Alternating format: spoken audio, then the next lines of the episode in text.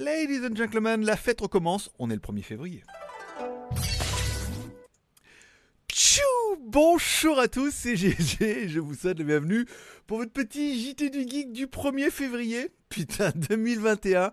Je suis GLG, votre dealer d'accro. On se donne rendez-vous comme tous les jours à partir de 6h du matin pour votre petit résumé des news high-tech et smartphone et séries télé de la journée. Bah, GLG, l'ami du petit déjeuner et toute la journée en replay. Allez, comme à chaque début d'émission, on commence avec une spéciale dédicace à tous les nouveaux abonnés à la chaîne et tous ceux qui sont restés abonnés, bien évidemment. Une spéciale dédicace à tous ceux qui mettront un petit pouce en l'air, qui diront merci pour ce rendez-vous qui vous est quand même proposé 7 jours sur 7. Voilà, un petit pouce en l'air, ça coûte rien et ça peut rapporter gros. Il paraît. Une spéciale dédicace également à nos tipeurs. Je vous rappelle, tous les mois, on fait un challenge.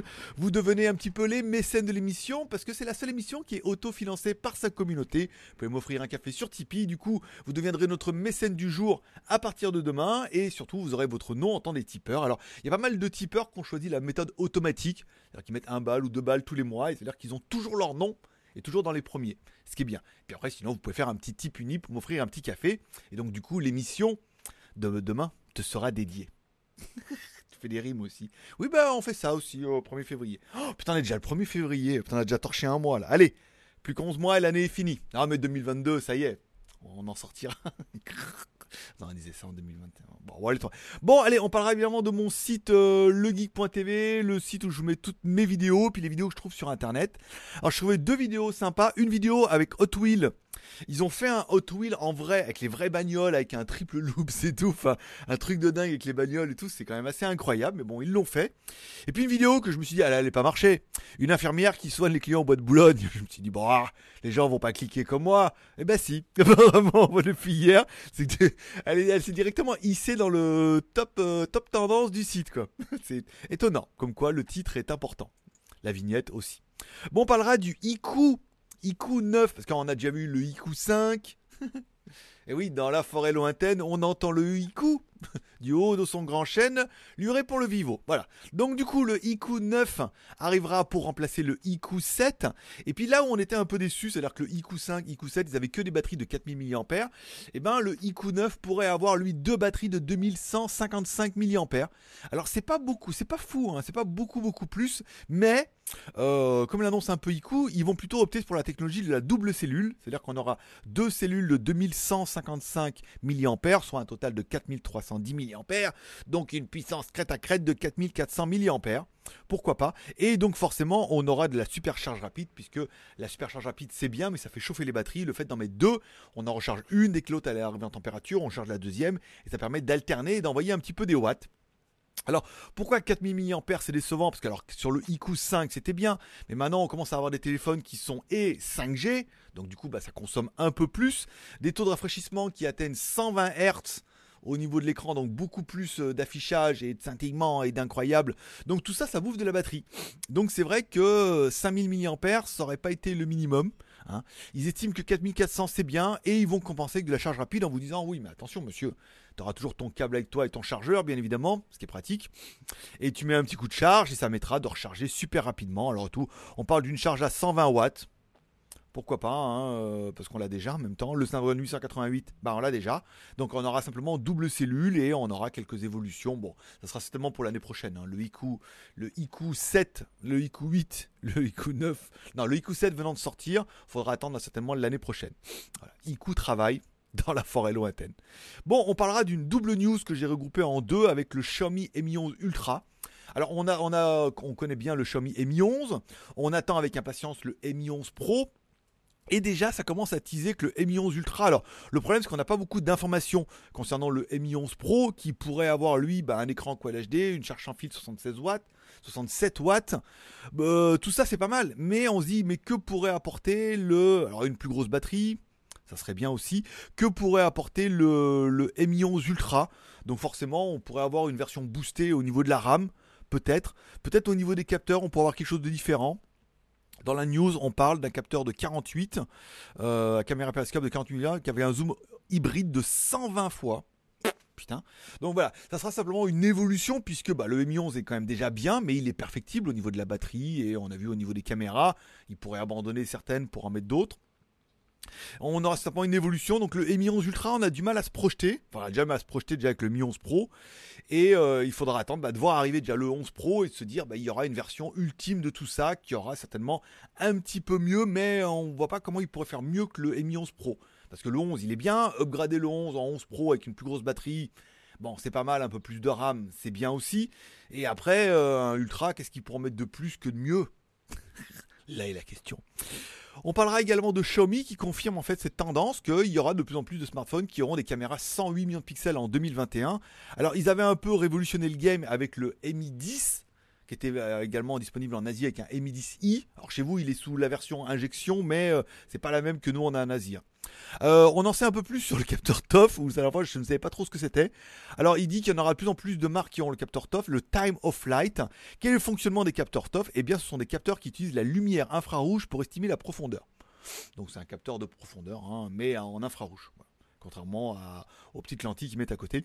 C'était plutôt démocratisé chez Samsung ou des grosses marques, donc là, euh, Xiaomi pourrait un petit peu en mettre un petit peu de partout, et notamment du capteur 108 millions de pixels. On rappellera que bon, Xiaomi avait présenté le Mi Note 10, c'était un des premiers avec une caméra 108 millions de pixels, mais qui avait un processeur peut-être un petit peu léger. On a vu ça avec le CC9, où le processeur suivait pas vraiment le rythme et il fallait attendre que la photo calcule. Ça faisait beaucoup de pixels. Avec le Mi 10, ça allait mieux. Et puis récemment, on a vu avec le Mi Note 9 Pro 5G, donc version Chine. Chez vous, il y a 9T, je crois, qui est sorti, donc à peu près un truc un peu dérivé. Euh, c'est pas la version pro chez vous, je crois que c'est la version 5G. C'est la 9 5G qui s'appelle le 9T chez vous. La version pro, je sais pas si elle est sortie.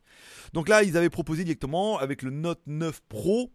Donc on est plutôt sur la gamme Redmi. Encore une fois, une caméra 108 millions de pixels. Donc on pense que pour le K40, on en aura au moins autant. Et ça prouve bien que bah, sur du milieu de gamme, on pourrait facilement avoir. Alors encore une fois, le problème de ces capteurs, c'est qu'ils sont très gourmands quand tu prends une photo et qu'il faut quand même un processeur qui envoie du steak. Parce qu'il faut prendre tous les pixels, en faire une photo, le recadrer et tout. Donc euh, à voir ce qu'ils vont nous mettre comme processeur. Parce que s'ils mettent trop de la merde, eh ben, le téléphone, ça sera pas terrible. Comment Encore une fois, on, se rappelle avec le CC9, qui était un des premiers, mais bon, bah, on se rendait compte que tu prenais la photo, puis tu avais un petit cercle comme ça, un peu comme quand tu prends les photos de nuit il recalcule et après tu avais la photo. Donc c'était pas terrible, mais on a espoir que tout ça puisse alléger. Donc euh, Xiaomi en 2021, euh, tout va bien. C'est le cas de le dire. Bon, on parlera du Black Shark 4 qui se révèle sur Tina. Il vient de passer la certification en Chine, donc on en sait déjà un peu plus sur le téléphone. Bon, on va pas se mentir, comme ça, de brut pour point, c'est un peu une déception ce téléphone-là. Bon, il reprend la même taille d'écran que le Black Shark 3, avec un écran de 6,67 pouces, qui était quand même pour la plupart un peu trop petit pour du gaming. C'est vrai que plus l'écran est mieux. Alors ils avaient sorti un Black Shark 3 Pro qui était de 7,1 pouces. Là, c'est quand même vachement mieux. Moi, je vois, j'ai un téléphone de 7,2 pouces et je ne peux qu'en jaillir avoir un iPad pour jouer. jouer avec un iPad en 9 pouces et tout, c'est royal. Hein écran Retina et tout. Donc euh, on dit 6,67, c'est peut-être un peu petit. Donc on se dit, bah forcément, si le Black Shark 4 fait 6,67, il y aura peut-être un Black Shark 4 Pro qui permettra en fait de pallier un petit peu à ça. Mais c'est un peu dommage d'avoir une version en disant, oui, mais en fait, moi ce que je veux, c'est la Pro. On aura une résolution Full HD, c'est pas mal. Au niveau de la batterie, 4500 mAh. Donc le problème c'est que c'est moins bien que l'autre. Vous savez que le Black Shark 3 avec 4720 mAh, on parle d'un téléphone de gaming. Donc forcément ça bouffe un peu de l'autonomie. Encore une fois, ils disent oui mais alors nous on a moins de batterie mais on, a, charge plus vite. C'est-à-dire que bah, du coup tu pourras jouer, mettre un coup de charge et charger à 120 watts. Pourquoi pas? Euh, alors que l'autre avait une charge rapide de 65 watts, donc là on est à, 120 watts. On arrivera directement sous Android 11.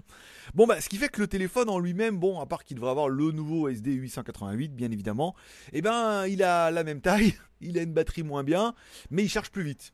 Alors c'est toujours un petit micmac hein, des fabricants où chaque fabricant te fait un petit peu sa petite soupe en disant euh, on veut garder le prix à peu près raisonnable, mais euh, je sais pas, moi il me fait pas rêver. Alors après, oui, il y aura un processeur super puissant et tout, mais bon voilà, peut-être à voir ce que va nous proposer déjà Asus avec le ROG et tout quand il sera disponible. Et euh, il y a ZTE aussi hein, dans la liste et tout. Il y a pas mal de marques qui font des bons téléphones gaming, donc je suis pas sûr que beaucoup attendent Black Shark là-dessus. Même s'il y a un petit côté Xiaomi, voilà. Bon, on parlera de films et séries télé. J'avance tout doucement sur la saison 2 de Envers et contre tous sur Netflix. Bon, elle est un peu moins bien la saison 2 hein, que la saison 1.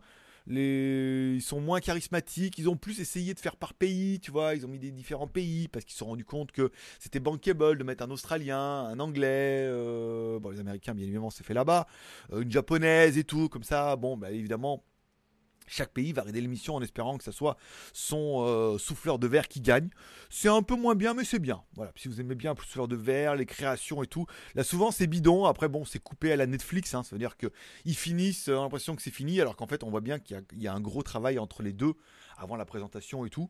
Mais c'est pas mal. Ça se regarde bien. Ça dure 25 minutes. Ça fait plaisir. Et enfin, ce qui fait ultra plaisir, c'est Viking saison 6. Donc, deuxième partie de la saison 6. Parce que la première, la première partie, avait 10 épisodes elle s'est arrêtée et là on a les 10 suivants épisodes et tout qui, qui sonnent un peu quand même un peu le glas du fin de la série. Hein.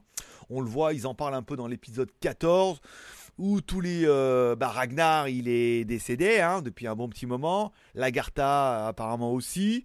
Euh, le fils, pareil, donc il reste plus vraiment de d'acteurs vraiment charismatiques hein, euh, dans la série et tout. Mais c'est pas mal, ça se regarde bien. L'épisode 13 c'est un peu moins bien, l'épisode 14 était pas mal, notamment avec la baleine à la fin, le dragon dans l'eau et tout. Euh, si vous regardez un petit peu, voilà, il y a un petit côté mystique et tout qui est pas mal avec les dieux que j'aime beaucoup. Et puis après le côté, euh, voilà, les gens se révèlent, Dieu choisit où il a mis la baleine et forcément c'est le bordel.